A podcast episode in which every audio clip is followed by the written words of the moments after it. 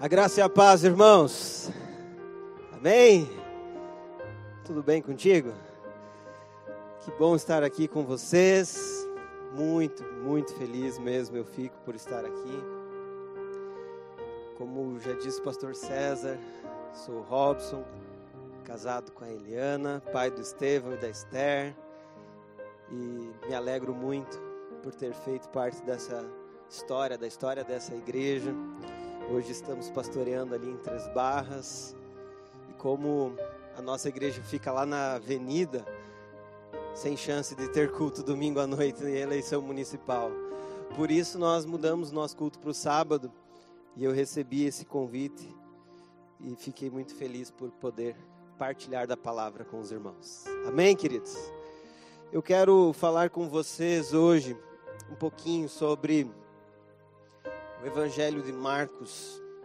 Durante 34 semanas eu preguei o Evangelho de Marcos em Três Barras e eu digo para vocês que eu fiquei encantado, porque quando nós vamos nos aprofundando na palavra de Deus, nós vamos percebendo detalhes, e os detalhes da palavra de Deus nos transformam, falam conosco de uma forma poderosa.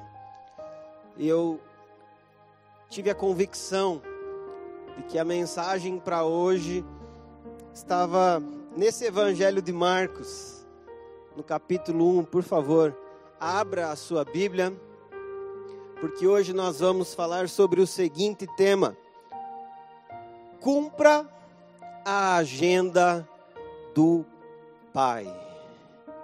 Amém, querido? Marcos capítulo 1, no versículo 35 diz assim a palavra do Senhor, Marcos 1, 35. De madrugada, quando ainda estava escuro, Jesus levantou-se, saiu de casa e foi para um lugar deserto, onde ficou orando.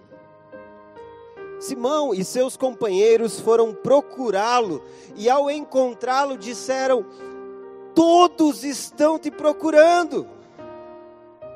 Jesus respondeu: Vamos para outro lugar, para os povoados vizinhos, para que também lá eu pregue. Foi para isso que eu vim. Amém? Querido, mantenha por favor sua Bíblia aberta. E preste atenção nessa pergunta que eu vou fazer para você. Você tem agenda? Sim? Celular? Ou então a de papel mesmo, né? Você tem uma agenda? Você anota muitas coisas nessa agenda? E aí, a sua agenda em 2020, ela foi muito utilizada? Você perdeu muita coisa que estava dentro da sua agenda? Muitos planos que você tinha ali escrito, ou muitos eventos que você tinha organizado, situações que você tinha planejado participar. A sua agenda, ela foi modificada em 2020? Não existe uma pessoa na face da terra que não teve a sua agenda modificada pela pandemia em 2020. Realmente, ela mexeu com todos os seres humanos. Mas o problema não está na agenda. A questão que eu estou levantando aqui não é o método que você utiliza para organizar o teu dia a dia, mas sim em quem está conduzindo a agenda da sua vida. Quem está controlando os eventos que vão acontecer na sua história e mais, quem você está permitindo ditar, orientar a agenda que você vive. Quando nós olhamos para para o Evangelho de Marcos, nós percebemos que Jesus, desde o início do seu ministério terreno, ele contrariou expectativas messiânicas.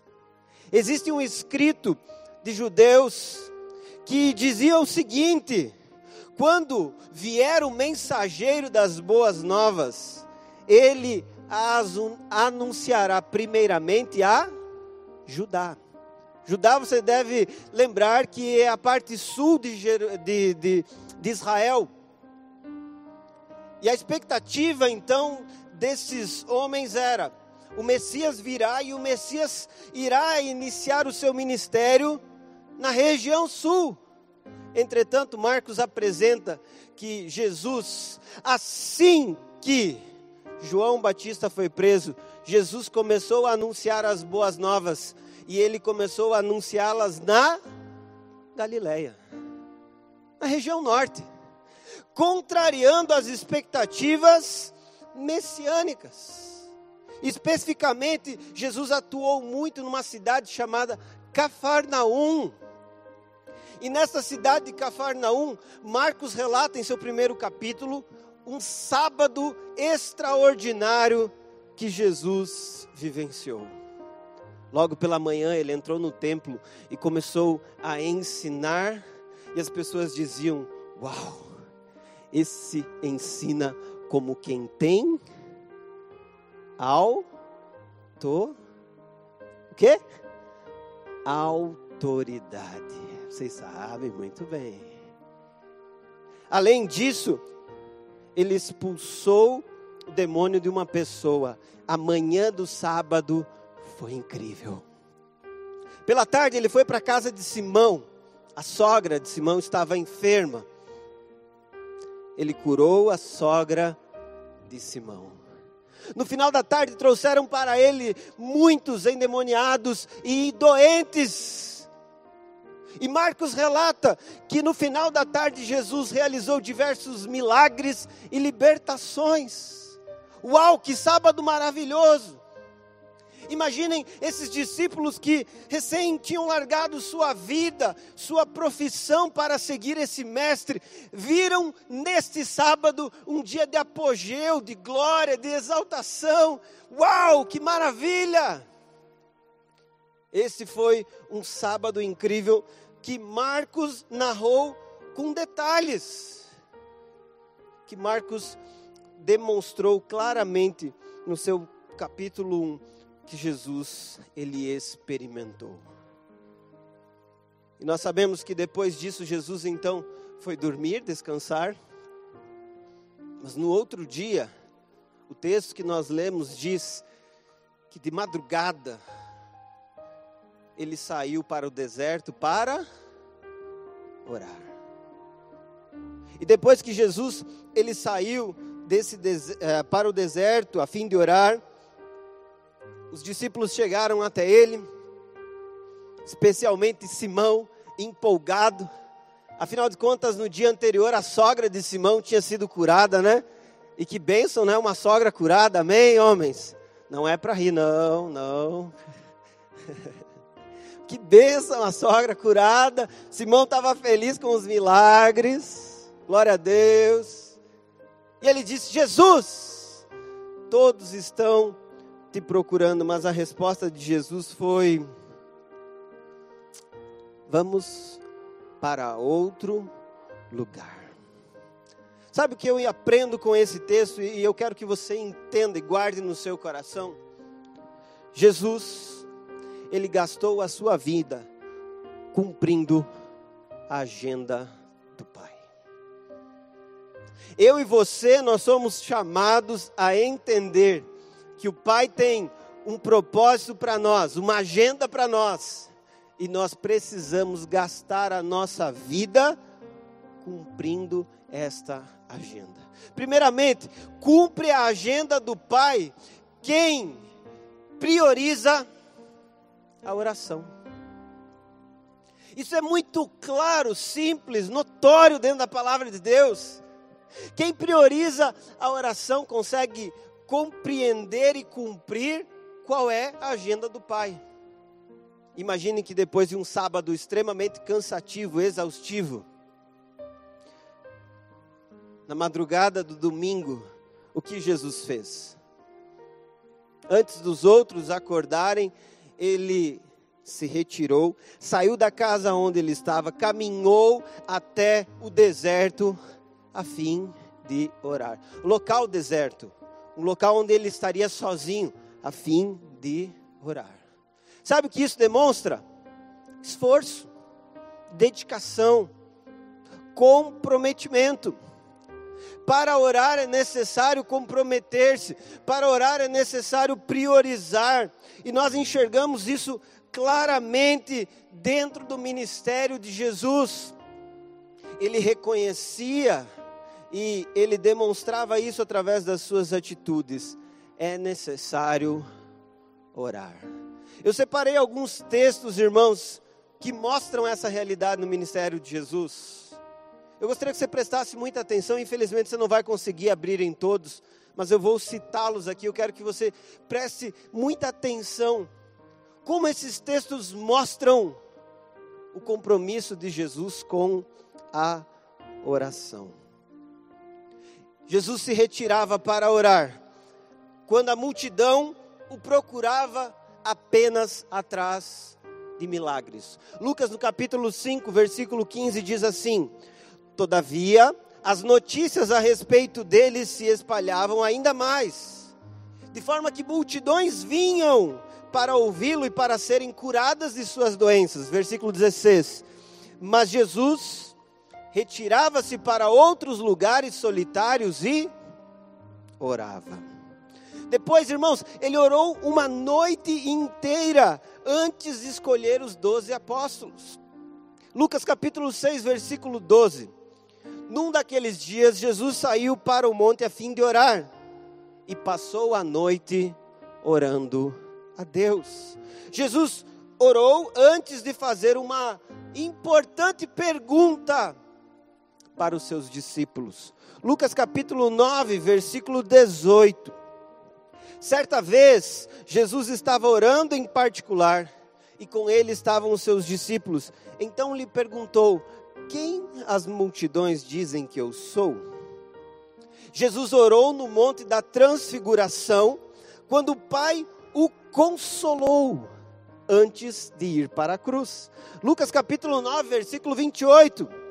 Aproximadamente oito dias depois de dizer essas coisas, Jesus tomou consigo a Pedro, João e Tiago e subiu ao monte para orar.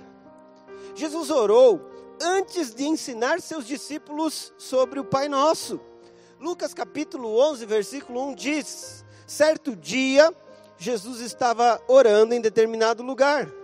Tendo terminado, um dos seus discípulos lhe disse: Senhor, ensina-nos a orar como João ensinou aos discípulos dele. Jesus orou quando ele estava diante do túmulo de Lázaro. João capítulo 11, versículo 41. Então tirou a, tiraram a pedra. Jesus olhou para cima e disse: Pai, eu te agradeço porque me ouviste. Jesus orou por Pedro antes da negação. Lucas capítulo 22, versículo 32, ele diz: Mas eu orei por você, Pedro, para que a sua fé não desfaleça. Jesus falou que oraria por algumas necessidades dos seus discípulos. João capítulo 14, versículo 16 diz: E eu pedirei ao Pai, e ele lhes dará outro conselheiro para estar com vocês para sempre. Jesus orou antes de ir para a cruz. Em duas ocasiões ele orou antes da cruz. João 17, 1 diz: Depois de dizer isso, Jesus olhou para o céu e orou: Pai, chegou a hora, glorifica o teu filho, para que o teu filho te glorifique. E ainda Marcos 14, 32, que diz: Então foram para um lugar deserto chamado Getsemane. E Jesus disse aos seus discípulos: Sentem-se aqui enquanto eu vou orar. O que, que Jesus fez na cruz? Jesus orou quando ele estava na cruz. Lucas 23, obrigado, irmão. Lucas 23, versículo 34, Jesus disse: Pai, perdoa-lhes, porque eles não sabem o que fazem. Jesus orou após a sua ressurreição Lucas 24, 30. Quando estava com os discípulos à mesa, ele tomou o pão e deu graças, partindo e disse. E enfim, Jesus continua orando por nós. Hebreus capítulo 7, versículo 25 diz: Portanto, Ele é capaz de salvar definitivamente aqueles que, por meio dele, aproximam-se de Deus, pois vive sempre para interceder por eles. Jesus, o Filho de Deus, precisava de momentos de oração e dedicava períodos para orar por situações específicas que o envolviam e que envolviam seus discípulos. Será que nós não precisamos também?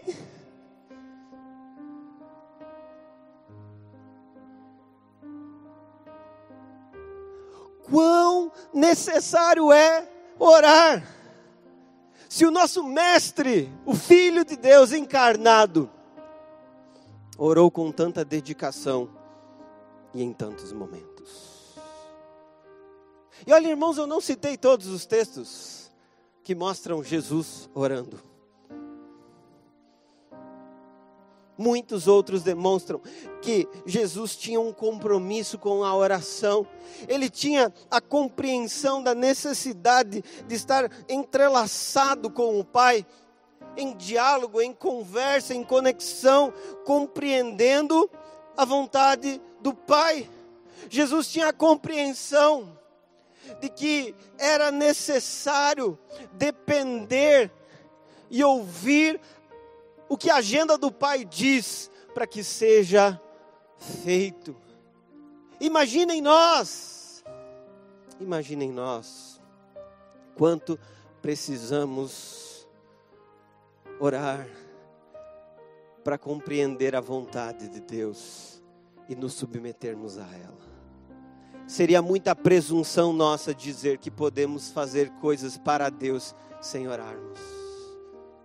Seria muito orgulho nosso acharmos que podemos realizar a obra de Deus sem estarmos imersos na oração. Eu sei que muitas pessoas, quando pensam em oração, têm uma visão equivocada, mas a grande verdade é que a oração é, ela é uma relação do íntimo com o Pai, ela é uma fala verdadeira, ela é uma entrega de todo o coração. A oração é uma demonstração da dependência. É o momento em que nós reconhecemos nossas necessidades, nós reconhecemos quem Ele é, nós reconhecemos o propósito dele. A oração, ela transforma as nossas vidas. A oração é uma entrega das coisas mais íntimas ao Senhor.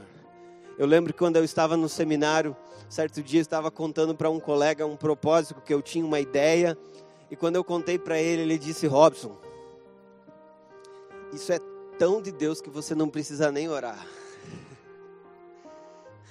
Misericórdia. Misericórdia. Não era tão de Deus, tá? Não.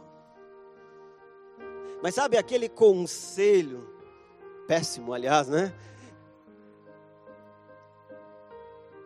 É uma prática que muitos de nós têm em muitas situações. Ah, não, isso não preciso nem orar para ir adiante e fazer esse negócio.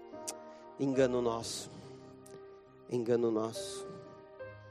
Engano nosso. A nossa entrega a Deus precisa preceder todas as nossas ações. E quando eu digo isso, é porque eu percebo claramente que o nosso mestre ele foi tão dedicado à oração, ao diálogo com o Pai, e sendo ele tão comprometido com a oração, é algo próprio dos seus discípulos que também se comprometam com ela. Aliás, seria algo muito estranho, discípulo de Jesus descomprometido com a oração. Por isso é muito importante você perceber, cumpre a agenda do Pai quem prioriza a oração. Mas também esse texto ele mostra, esse texto ele mostra que cumpre a agenda do Pai. Quem rejeita bajulações interesseiras. Confesso que algo nesse texto, versículo 36, mexeu muito comigo. Eu fiquei imaginando Simão, depois daquele sábado, encontrando Jesus domingo pela manhã, depois de um período de oração, Simão chega e diz: Jesus, todos estão te procurando. Você já viu alguém chegar para você e dizer assim: Ó, todo mundo está querendo saber. Já aconteceu alguma vez com você? Já? Já? Era dois, três, talvez cinco, mas a pessoa chegou e nossa, cara, todo mundo está querendo isso. Essa fala de Simão demonstra que ele se apegou à opinião daquela multidão que seguiu Jesus, que viu os milagres de Jesus, que ouviu os ensinamentos de Jesus, mas que estava realmente buscando a libertação ou a cura. E certamente Simão pensou: é hoje. Se o sábado foi assim, imagine como vai ser o domingo. Oh, meu Deus. Lendo isso, eu lembrei de uma história quando nós éramos adolescentes. Talvez o Duca vai lembrar dessa história. A gente estava um dia na casa de um amigo nosso. Não vou contar o nome, né, para não constranger. E aí, de repente, o sobrinho dele pegou uma revista de modelo, que tinha modelos nessa revista, e, e ele começou a olhar. E naquela revista tinha um convite: chegou em Cadoinhas o curso Top Moda, não sei o que lá. Chegou a sua vez. Aí ele abriu aquela, aquela revista, começou a olhar, a gente estava conversando, de repente ele ficou quieto. Todo mundo ficou quieto, aliás. Aí ele olhou para aquela revista e disse: Chegou a minha hora de brilhar. Lembra disso, Duca? Lembra dessa história? Chegou a minha hora de brilhar. A gente riu muito, muito, muito e não esqueci mais dessa história. Eu fico pensando nisso e, e olhando para esse texto, Pedro está dizendo para Jesus: Jesus, é agora, chegou o teu dia de brilhar, é hoje que você vai arrebentar. Cafarnaum inteira vai saber que você é o Messias. Bora, Jesus, arrebentar nesse domingão. Depois partiu Jerusalém. Uhul!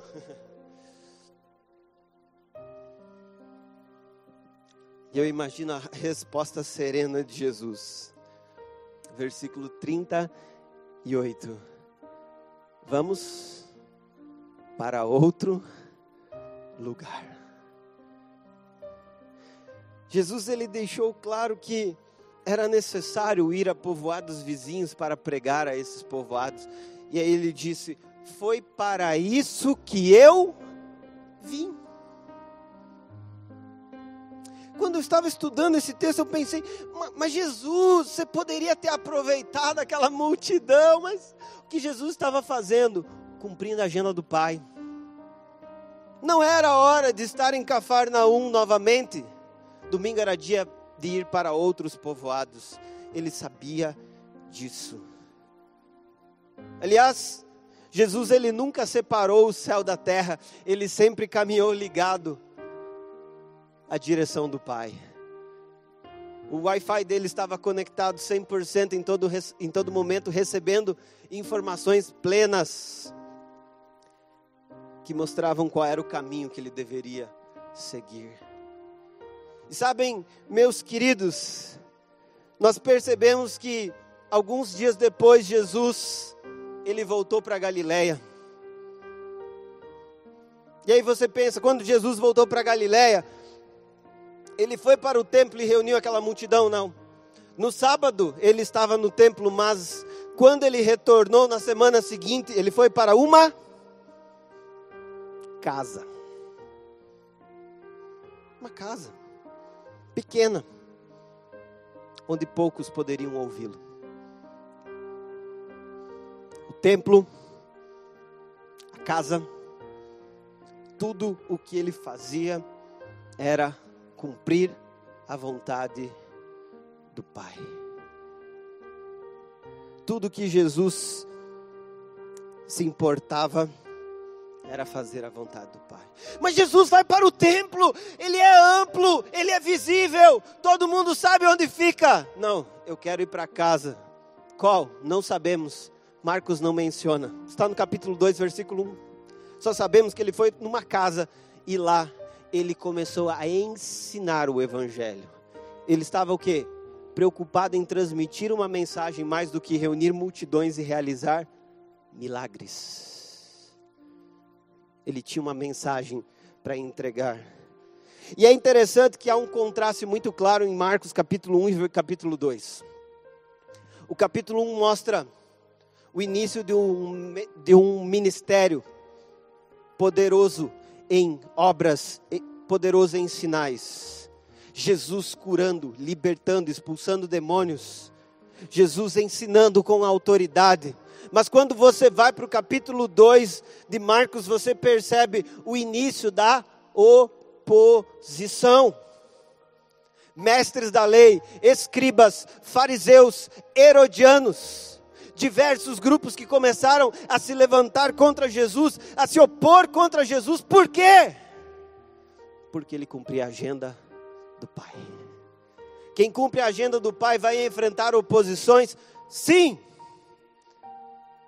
mas o interesse maior dessa pessoa está em cumprir a vontade dessas pessoas, as ambições dessas pessoas, está em agradar a interesses egoístas dos outros. Não! O compromisso está em cumprir a agenda do Pai. Você está entendendo o que eu estou falando? Você está entendendo, meu querido, que eu estou falando aqui com você? Amém?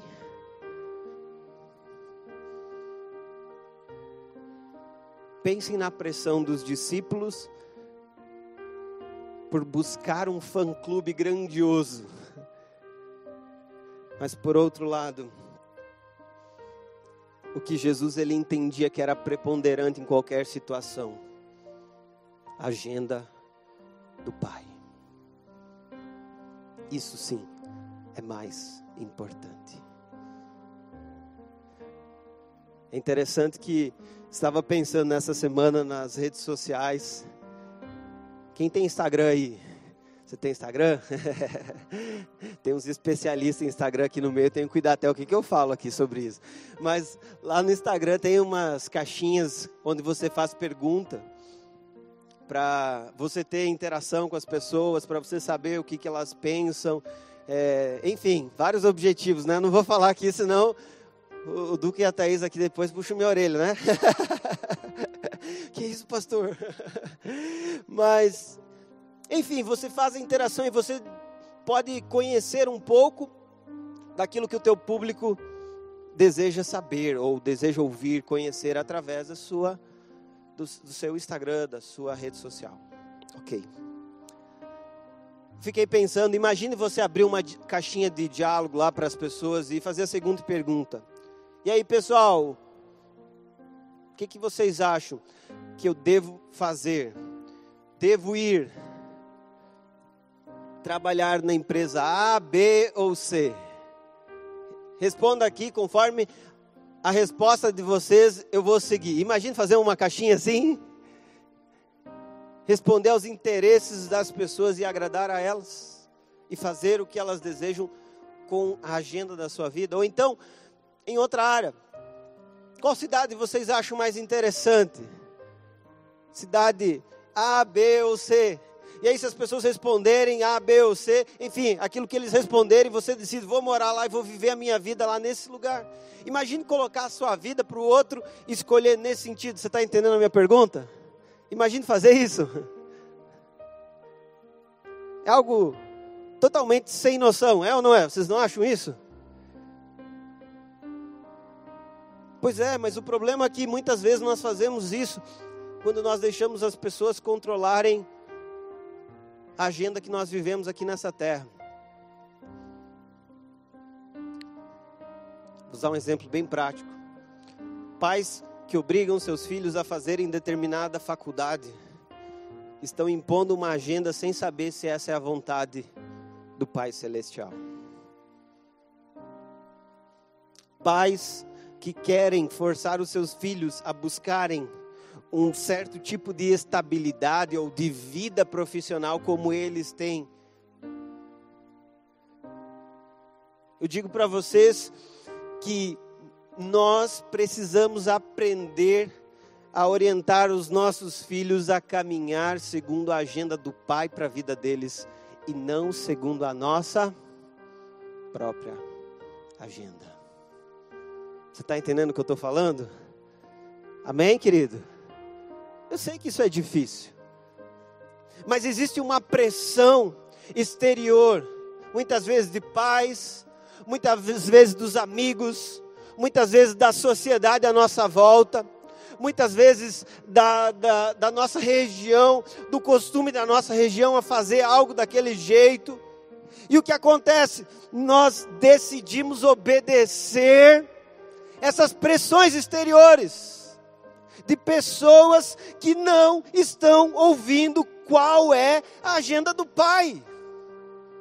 Mas a grande verdade é que eu e você nós temos que nos comprometer, sim, com a vontade de Deus e cumpri-la até o fim.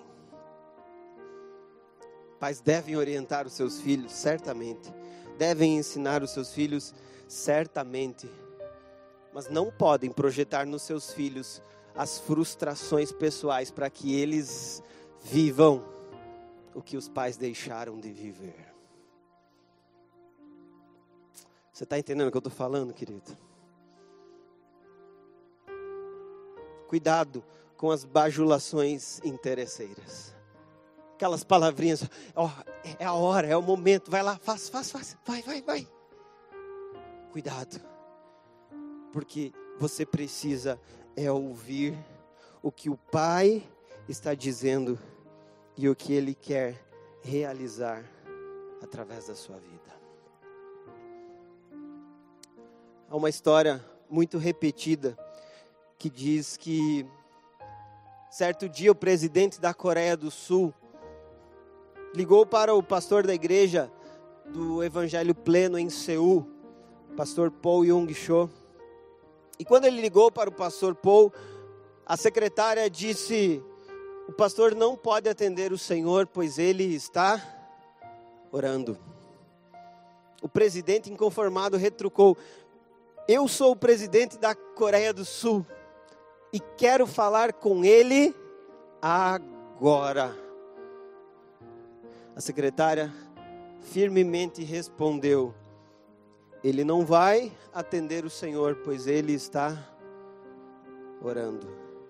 Mais tarde, quando o presidente então conseguiu conversar com um pastor, ele, em tom de reprovação, questionou por que não atendeu aquela ligação. E o pastor Paul disse: Eu não o atendi, porque estava falando com alguém muito mais importante do que o Senhor. Eu estava falando com o Rei dos Reis e o Senhor dos Senhores. Para qual audiência você tem dado prioridade?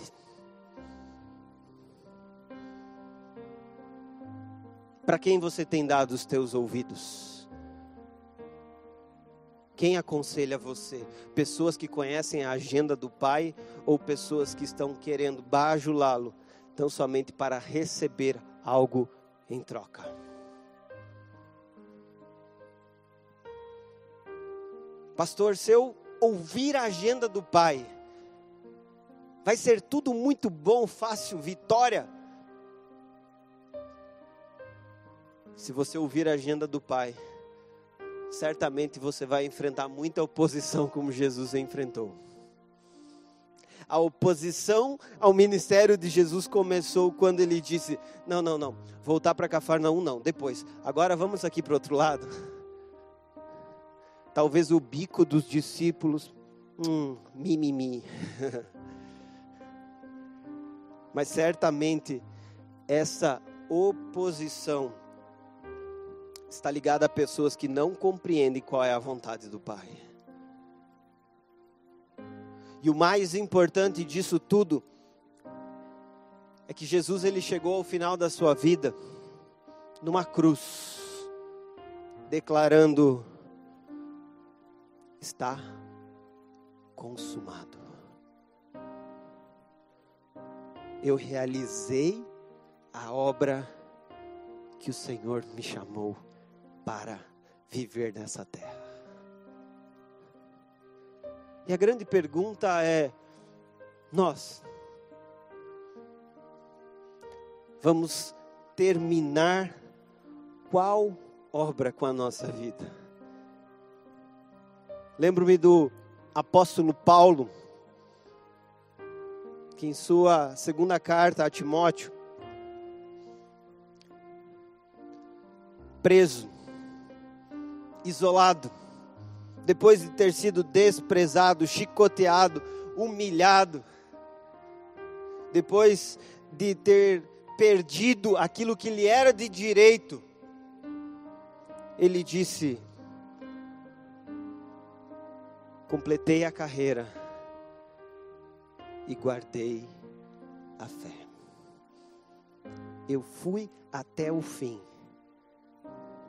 na agenda que o Pai estabeleceu para mim. Irmãos, eu tenho refletido por, sobre isso, porque Deus tem falado diretamente comigo sobre esse assunto. Quando eu estava no seminário lá em João Pessoa, lembro-me muito bem que eu terminei a minha graduação em 2007. Em 2008 fiz especialização em gestão pastoral. E quando estava mais ou menos em, set... em agosto, setembro de 2009, 2008, eu comecei a conhecer as faculdades de João Pessoa porque eu queria fazer psicologia. Eu lembro que eu conversei com os meus pais, eles deram um sinal verde. Até na época meu pai estava procurando uma casa para comprar, eu comecei a olhar um apartamento em João Pessoa, né? Vai que, vai que ele se interessa em comprar lá. Ele estava pensando nessa possibilidade. Mas eu recebi uma ligação de um tal de pastor Dila, vocês conhecem ele? Disse, Robson, como é que tá? Conversamos um tempo e aí ele disse: Olha, Robson, é o seguinte, quero fazer um convite para você orar. Nós precisamos de um pastor para o ministério de jovens e nós convidamos você para ser esse pastor. Ok, pastor? Vou orar. Essa foi minha resposta, mas irmãos, eu estava com o meu projeto, João Pessoa, todo no meu coração. Não pela praia, por essas coisas que lá realmente tudo é maravilhoso também, tá, gente? Mas não era isso. Era o propósito de vida, a igreja que eu estava trabalhando, a, o que eu estava vivendo, meu tempo ministerial lá o propósito de fazer a faculdade de psicologia, tudo estava muito bem. Mas eu decidi submeter tudo isso à oração. Aleluia. E quando você submete a oração, você diz: Deus, eu não quero a minha vontade, mas eu quero a sua. E menos de um mês depois, irmãos, convicto de uma nova direção de Deus, eu liguei para o pastor Dila e disse: Pastor, eu aceito o convite, retornarei. Quando eu estava aqui em Canoinhas, pastoreando o ministério de jovens, e eu digo para mim, pastorear os jovens dessa igreja foi algo muito, muito gostoso, porque são meus amigos, cresceram comigo, né? Alguns já estão aí sem cabelo, outros estão com cabelo branco. A gente foi envelhecendo junto, aliás, crescendo junto. Nós não somos velhos, né? Amém? Só o Luciano. Brincadeira, brincadeira. Mas fomos crescendo juntos e eu recebi o convite para iniciar a missão de Três Barras. Prontamente aceitei o convite e continuei pastorando os jovens. Mas num determinado dia, num período de oração, talvez alguns aqui estavam participando daquela oração. Deus falou comigo de uma forma muito incrível e disse: Deixa segue somente para Três Barras. Com muita dor no coração, deixei esse ministério fui pastorear a igreja de Três Barras. Mas não sem amar, pelo contrário, amando muito aquela igreja. Nós começamos aquela igreja, as crianças, adolescentes, os irmãos que foram chegando, as pessoas que foram batizando. No último dia 31 de outubro, nós celebramos 10 anos lá em Três Barras e passou voando, né, irmãos? Como foi rápido todo esse tempo. E glória a Deus por isso, emancipamos a igreja no ano passado. Enfim, caminhou a obra e, e cresceu. E até que eu dizia para Eliana assim: amor, acho que vamos comprar o nosso terreninho lá no cemitério, porque vamos passar o resto da vida nessa terra. Aleluia. Mas nós continuamos submetendo a nossa vida em oração à vontade de Deus. E há alguns meses atrás, veio a palavra do Senhor ao meu coração dizendo: chegou o tempo de encerrar esse ciclo e começar outro. Não vou aqui contar detalhes, mas enfim, nós começamos uma transição pastoral para que outra pessoa, seguindo a agenda do Pai, continue o pastoreio da igreja lá em Três Barras. E agora, Robson, você a Eliana, Estevam e a Esther, vão para onde? Nós não sabemos, irmãos. Nós sabemos de uma coisa: aquele que conduz a nossa agenda é quem vai nos encaminhar. Amém? Mas esse não é um chamado somente para pastor, não. É para todo cristão. Não é somente pastor que tem que obedecer à agenda do Pai. Todos os cristãos precisam estar no lugar que Deus quer, na hora que Deus quer, fazendo tão somente o que Ele quer. Por favor, fique em pé.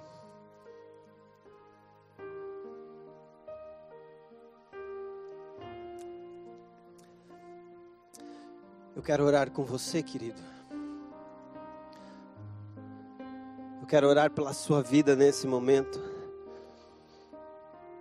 Eu tenho certeza que Deus está falando com você hoje porque você precisa cumprir a agenda do Pai. A tua empresa precisa cumprir a agenda do Pai. A tua vida profissional precisa cumprir a agenda do Pai. A tua família precisa cumprir a agenda do Pai. A partir do momento que você reconheceu Jesus como Senhor, você disse: Jesus governe toda a minha vida. E naquela hora você disse: Eu rasgo a minha agenda para seguir a tua agenda, ó Pai. Meu querido, eu quero que você tenha compreensão ao sair desse lugar que Deus ele fala com o seu povo, Deus ele revela a sua vontade.